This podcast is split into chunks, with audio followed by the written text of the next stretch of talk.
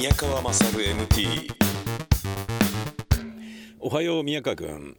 ラジオネームプリン厚みからのメールです。神奈川県横須賀市。宮川,、えー宮川さんは以前ケーブルカーに乗りましたがおはよう宮川君で始まりながら宮川さんはっていう継承が変わるっていうのはどういうことなんですかね。ほなおはよう宮川君っていうのはだから、まあ、スパイ大作戦的なことで、えーまあ常套句として入ってるわけでしょうねきっとね。うん、宮川さんは以前ケーブルカーに乗りましたがモノレールは乗りましたか？千葉を走るこれなんつうんだろう山に万札の万山満ユーカリが丘モノレールに一度乗ってほしいです。なんて言うんだろうな。このモノレールは山満不動産が運営していることで開業当時は話題になりました。あとこの路線の駅名は公園駅中学校駅女子大駅とシンプルな駅名になっていてまた循環ルートで走り1周約15分で回ります。途中下車して散歩もいいと思います。宮川さん一度乗ってみなよ。ただこの車両には冷房装置はついていません。なるほど。そうですか。まあこの夏にここに行けというのはまああのサウナが好きな僕にはまあ、別にあの暑いの大丈夫なんですけど僕あのもう酷暑の時期に、えーゴールデンウィークですかね。あのインドに行ったことがありますからね。うん。もうもう一番暑い時らしくて。暑い時まあピークってほどでもないんだけどえーってゴールデンウィーク行くんですか？ってすんごい暑かったよね。でもあの全然平気なんで暑いの意外とうん。まあサウナ好きなんでね。えーだからこれね運動不足だからだと思うんだよな。運動しないでも体の血行が良くなるあの感じ。つまりズルしているっていうことだと思うんだよね。サウナが好きっていうのは。運動した気になってるみたいなね。でそういう自分のずるっこさを分かっているから女性が大好きなあのホットヨガなるものもいやそれずるだろと。暑いから汗出るに決まってんじゃんかよと。普通のヨガで汗かいてないのになんかこうねズルしてるでしょと。裏ドラ3枚ぐらいね乗って倍満になったみたいな感じじゃないですか。それで手作り役作りをした雀士気取りはやめておくれよみたいなそういう感じですよ。包協手術を何度となくうまいことやって巨乳になったくせに元より私巨乳でしたぶるのはやめてよみたいなそういう感じがあるんですよね。うん。まああのまあそんな僕ですから暑いのは全然平気なんだけどまあでも何かしらまあたあのー対処はされてんでしょうねきっとね窓開けるとかまあその辺もちょっと見に見ていきたいと思いますが今私そのですね千葉県の、えーユーカリが丘モノレールに、えー来ました。え来ました時ユーカリガロカユーカリガロカじゃねえやユーカリガオカモノレール乗り場に、えー近いところにコインパーキングに車を止めてきました。困ったなと思うのがねなんかあのあ今なんか警備員みたいな人がこっちへ進んできたぞ。あ別に俺に話しかけようとしているわけじゃないんだな。危ない。何かと思った。やっつけられるかと思った。そんなことないな。アルソックの人だった。オールウェイズセキュリティ OK の略みたいだね。アルソックってね。ALSOK オールウェイズセキュリティ OK そう書かれていたよ。だから多分それの略なんだと思うんだよ。オールウェイズセキュリティ OK なんかあのーガッツ石松さんみたいな感じになってるけどね。それ英語として合ってんのかなみたいな。ところもねなのにオールウェイズセキュリティ OK で。あのねこう社名にしちゃうっていうところもなんかねあのセキュリティ会社っぽくてねいいと思いますけどねうんえーまああの怒られなくてよかったですよたまにね車に乗ってこうマイク持って喋ってると「何やってんすか?」とかって言って話しかけられたりすることあるんだよね。でまあ要はだからエンジンかけてアイドリングして何やってんだよみたいなそういうことだと思うんだよね。うん、まあ大丈夫だったと。えー、ユーカリが丘モノレールの、えー、駅がね、えー、ユーカリが丘駅に、あのー隣接してるんですよ。えーこれなんだ成田線かななんか鉄道のね京成線か、えー鉄道の、えーユーカリが丘駅から乗り換えでユーカリが丘モノレールというのがあってでそこからこうぐるっと回る。で公園駅中学校駅女子大駅と3つピュッピュッピュッと行ってつまり、まあ、ユーカリが丘モノレール駅あユーカリが丘駅が、えー6時の位置にあるとしたら多分、えー9時に9時のあたりに何々駅12時のあたりに何々駅3時のあたりに何々駅でぐるっと回ってまたユーカリが丘駅に戻るっていうそういう流れだと思うのね。あのまあ、200円ぐらいなんで1回乗ってみて1回下車してみようかなとも思うんだけど果たして本当に降りたところで何かあんのかなっていうそういうことはまあ極めて心配というかあのなんですかね何もねえんじゃねえのみたいなところもありますけれどなんかわかんないけどあの来ちゃったっていう感じですかね？今日はね、えーとりあえず行ってみます。その前にこのお二人の登場です。目崎正明ハッピーウェッジ。目崎正明です。アシスタントの佐藤光です。今日も地熱発電についてのお話です。目崎正明ハッピーウェッジ。かないんですよ蒸気だけでいいんですよへえ。で蒸気を使ってでそのタービンを回していくんですよね、はい。でで残りのお湯っていうのは、まあ、蒸気とお湯をこう分離させて、うん。でお湯はねもうねもう一回地中に戻すんですよはでそうするとこうぐるぐる回るじゃないですか、い。はい。うん、でそうやって発電するんですけども、まあ、これは大規模であの大きに発電する時なんですけどあともう一個、もう一個はねバイナリー発電っていうのがあってはい。これはいわゆる温泉発電って言われてるものなんですけども、うん。これは既存のその温泉を使って、うん。その例えば温泉の緯度がじゃあこれ90度ですとか100度ですとかね、うんまあ、100度以上になったりもするんですけど、うん。圧力が高いとうん。130度ですとか。でそしたらそのお湯って例えば温泉入る時ってこんな80度の温泉入れないじゃないですか。そうですね。ね、はい。だからじゃあどうしてるかっていうとだって地下にはそんなね100度とかあるものをそれそのまま入れないからはいじゃあ冷やすしかないんですよねうん。うん。じゃあ冷やすってことはそこでエネルギーを使ってるわけですよはい。うん40度。でいいお湯になるまで41度とかなるまではい 80度からねそこまでそうですね。じゃあそれエネルギー使って増やす減らすんだったらうん。それで発電すればいいじゃんっていうね。ねだからあの特殊なねその沸点ってまあ水だと 100, 100度でね沸騰しますけど、うん。それが沸点が非常に低いね。うん。あの逆まああとものを使ってうん。えー、と3 20度とか30度とかそのくらいでへあのあの沸点があるものを使って、はい。それを、えー、と熱交換するんですよ、熱交換。うん要するに温泉のそのお湯をああ、はいはいはい。の横に走らせて、はいそこで、えっと、熱を、えー要するにその液体にまあその変換して、はい。でそうするとそこが沸騰するから蒸気が出るわけですね、はい。でそれによってタービンを回していくっていう。だから別にお湯は触んないし、うん別に熱を交換するだけだからだからそのままで交換するってことはこのお湯が減る減るんじゃないなあの、えー、と温度が下がるわけですよはい。だから温度も自動的に下が下げられるし、うんそれによって発電もできるから、一石二鳥のねそうですねはずはいなんですけども、うん。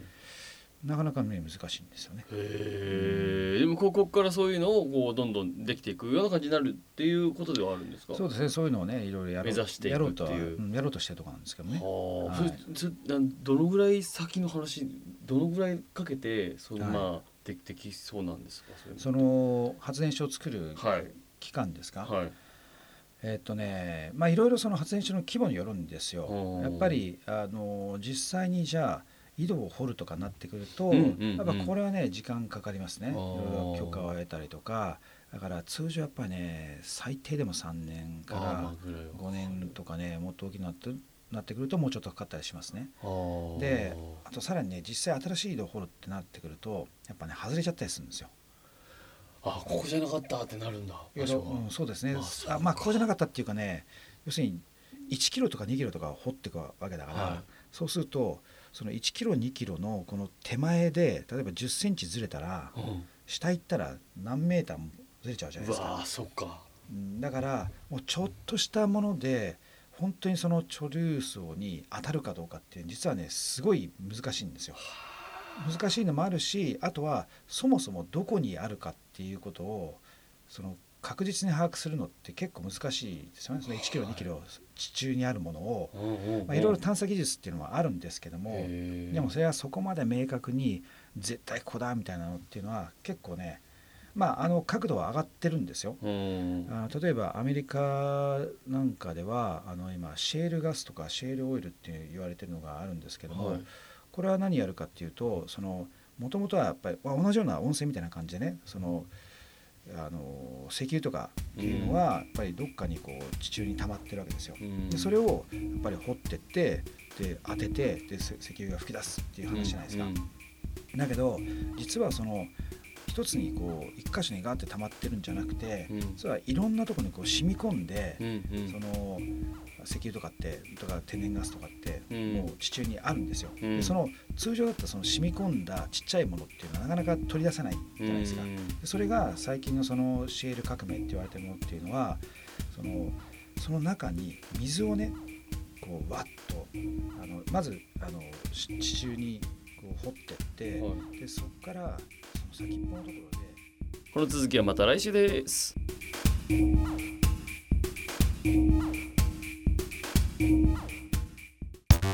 宮川勝 MT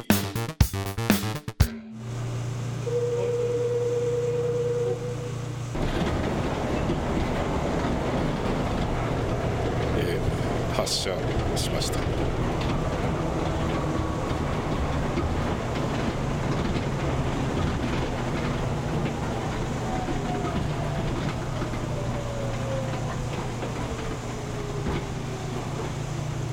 おもう着いたぞ早いぞ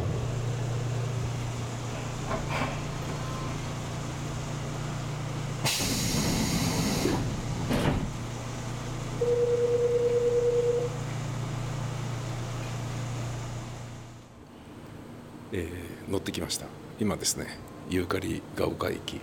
に一周して戻ってまいりまして大体、えー12時ジャストに出て12時15分に、えー戻ってきました。一周15分、えー見た駅に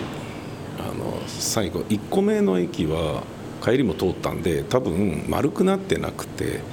えー紐のついた風船みたいな感じになってるんでしょうね。で手元の部分から紐の部分の真ん中辺に1回駅があってで風船の、えーまあ9時の場所12時の場所3時のあたりに駅があってでもう1回風船の手元のあたりに駅が1個あってで1個戻ると、えーユーカリが丘に戻るっていうそういう感じなんでしょうねきっとね。だからまああの何なんですかね、えー途中で降りなかったっていう感じなんですね。あっという間でなんかビデオ回したりとかしてたらそれだけで終わっちゃったっていう。ねでやっぱ結構揺れるなっていうのもありつつ、えーいろんなことを思い出してしまいましたね。公園駅中学校駅女子大駅、えー駅が非常に簡素だったのが良かったなと。えーで簡素であることの意味は何なんだとか考えてみたらいろいろなことが頭を巡り、えー考えを思いを馳せているうちに気づいたら元来た場所に戻ってたっていうねそんな感じでした。禁煙にご協力ください。終日禁煙だそうです。ここ多分ベンチがあって囲まれてんだけど寒い冬なんかはここで暖を取るんでしょうね。最初はタバコ吸ってたんだろうけど世の中の、えーね、数勢に抗うことができずに禁煙になったんでしょうきっと。ともあれ一周回ってきました。ウェルカム未来の見える街ユーカリが丘と書かれています。ユーカリが丘キャラクターコアラファミリー。まあ、ユーカリが大好きだからってことなんだろうなきっとな。うんなるほどね。子供110番の駅って書かれてる。どういうことなんだろうな。分かんない。なあとですね冷たいおしぼり配布中。えー電車がですね3両3両編成なんですね。お僕が乗ってきた電車がそろそろ発車って感じですかね、えー3両しかないんですけど先頭車両と一番後ろの車両あと真ん中の車両しかなくて真ん中乗ったんだけどあのおしぼりが置いてあるんですよ。座席に。でどういうことかっていうとクーラーあのクーラーボックス。あの釣りの時にね、えー釣った魚を入れる肩掛けのクーラーみたいなものがあってその中におしぼりが入ってるんだけどそのおしぼりっていうのがあのなんだろうな喫茶店とかの、えーとチェーン店で出てくるあの紙ナプキンみたいなやつの濡らしたやつで決してあの快適なものではないというね、僕が行っていたな、えー、とナップスっていうバイクのあのショップもですね用品店もね前はねあの本当に手拭いのおしぼりだったんだけどそれに変わっちゃったからねあんま行かなくなっちゃったっていうね八原の近くにあるんだけどっていうねおしぼりって意外と大事だよねっていうそういう気はしますね。関係ないけどあのま、とある女優さんが、えー食えるようになる前にウェイトレスのアルバイトをやっていた時にあ今発射しましたね、えーおしぼりで顔を拭く人が本当に嫌いって言っててそれを掴むウェイトレスの身にもなってくれみたいなことをすごい言ってからすごい申し訳ない気持ちであのおしぼりを、えー拭くようになりましたけどやっぱ顔拭いちゃうけどね。あ行った。行っちゃった。さよなら。行ってらっしゃい。これを延々と繰り返す。まあ、大体1時間に4本ぐらい行くってことなんでしょうね。きっと15分で1周ってことはね。なるほど。あそうでもないか。5分止まって20分発車だから、えー3本分3本ぐらい1時間にあるっていうことなんだろうなきっとなでもね途中の駅はね、えーと両サイドに線路があったんですよでそれってモノレールっていうのかっていう話なんだけどまあ複線か単線かっていうことではなく、えーで車両を運ぶのがものであればいいんだろうなっていうことですかね。ともあれ行ってまいりました。えー別にあの降りて歩きたいなという場所はなかったんで 一周回ってきました。千葉県ユーカリが丘駅からユーカリが丘線というモノレールに乗ってみた。って感じです。えー車に戻りました、えー車に戻ったっていうことはまあこうして気にせず車内で、えー大声で喋ることができるというまあことなんですけれど、えー一周してみてですね感じたことはですねあのーえーまあ、えー何なんですかね別にあの観光を期待してはいけないものだなっていうことですよね。当然のことながらね。観光を、あのー期待してはいけないということですよ、えーだから猿島に行ってなんかこれ面白いぞみたいなそういうものを期待するものではないですよね。なんかあのー乗り物に乗るっていうことでねモノレールに乗るということでなんかあのアトラクション感覚になっていた自分を恥じる結果になりますねやっぱりね。あの何がどう面白いものではないですからね。うん。でヤママン不動産なのかな？ヤママンっていうまあヤマンじゃないけどなんつうんだろうな。3万っていうのかっていう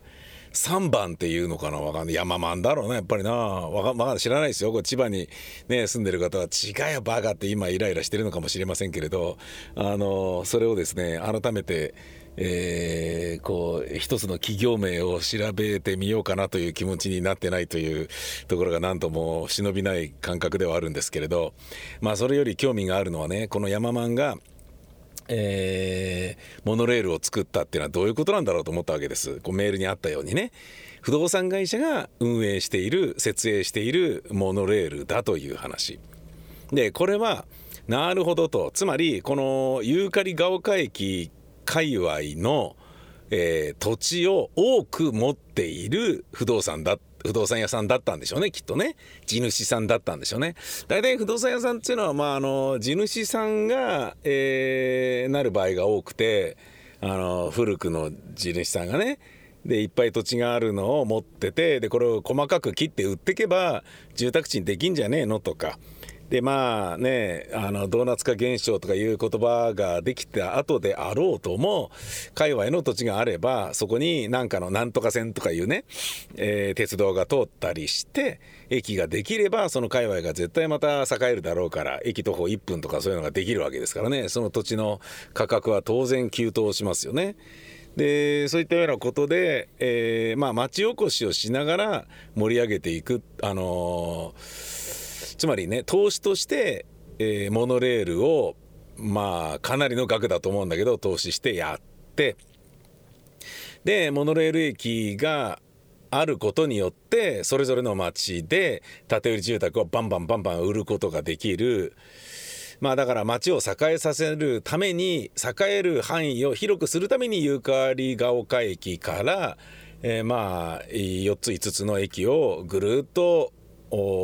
環状線で回るモノレールを作りそれぞれの土地の値段を上げてつまりそのモノレールがなければユーカリが丘駅徒歩15分とかそういう風になるわけじゃないですか。徒歩20分とかね下手すら30分とかなる可能性もあるよね。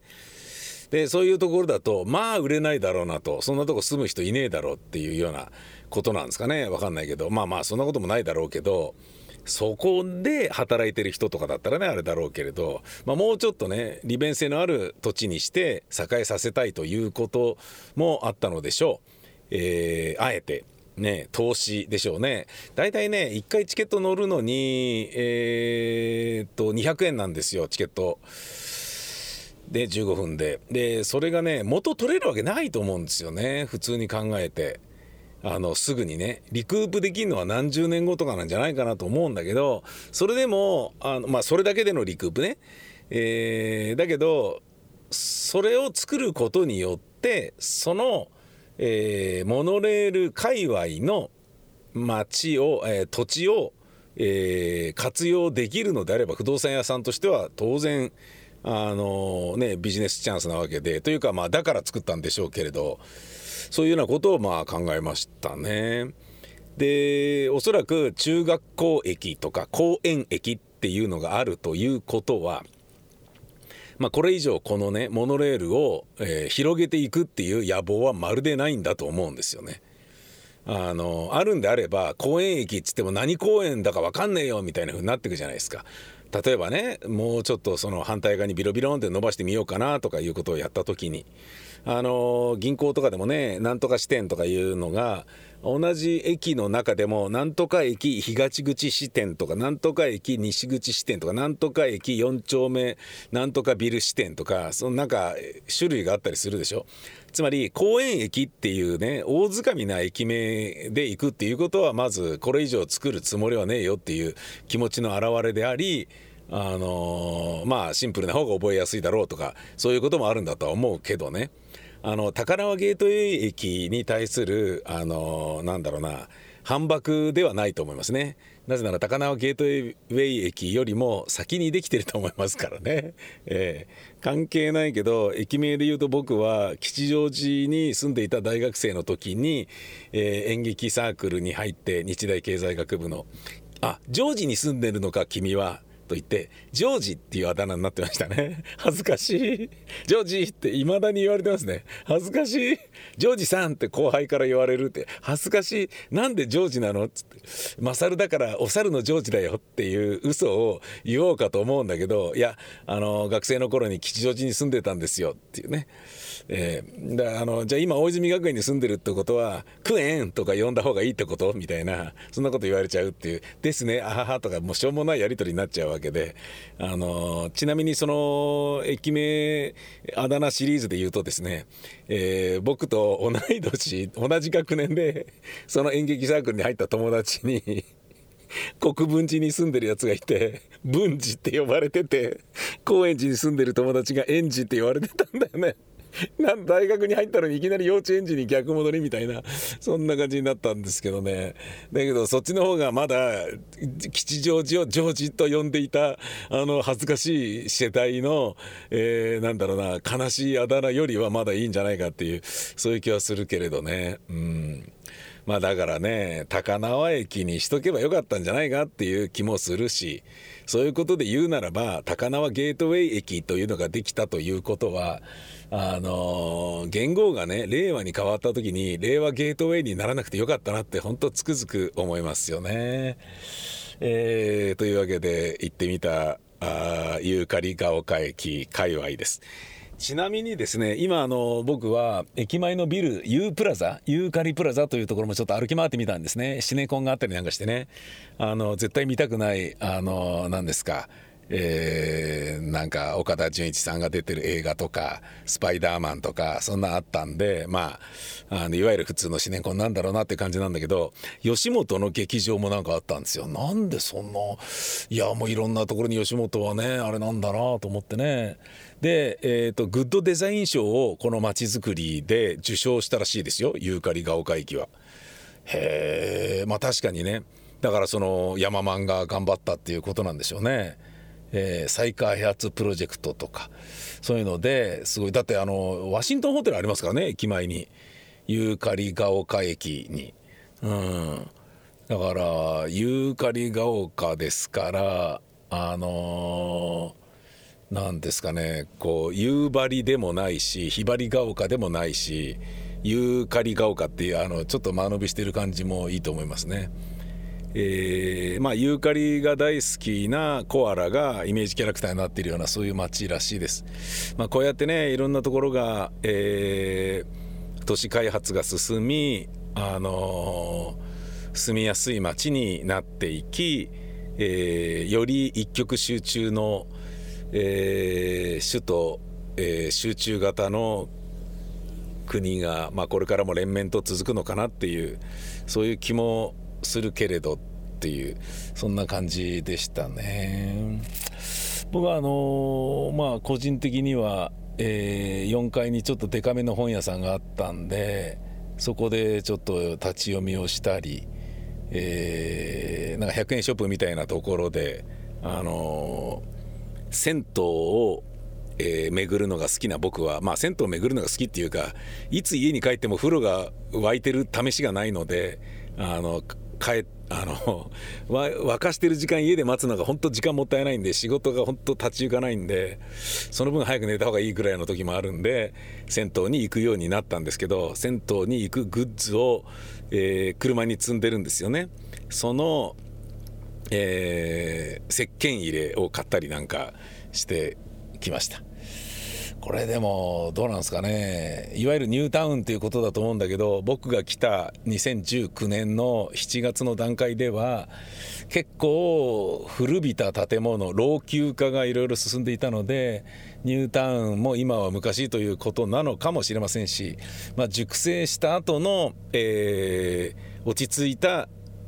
安定期なのかもしれません、えー興味ある方はユーカリが丘駅で、えーモノレール乗ってみてください。お相手は私宮川勝でした。ほんじゃまた来週です。さよなら。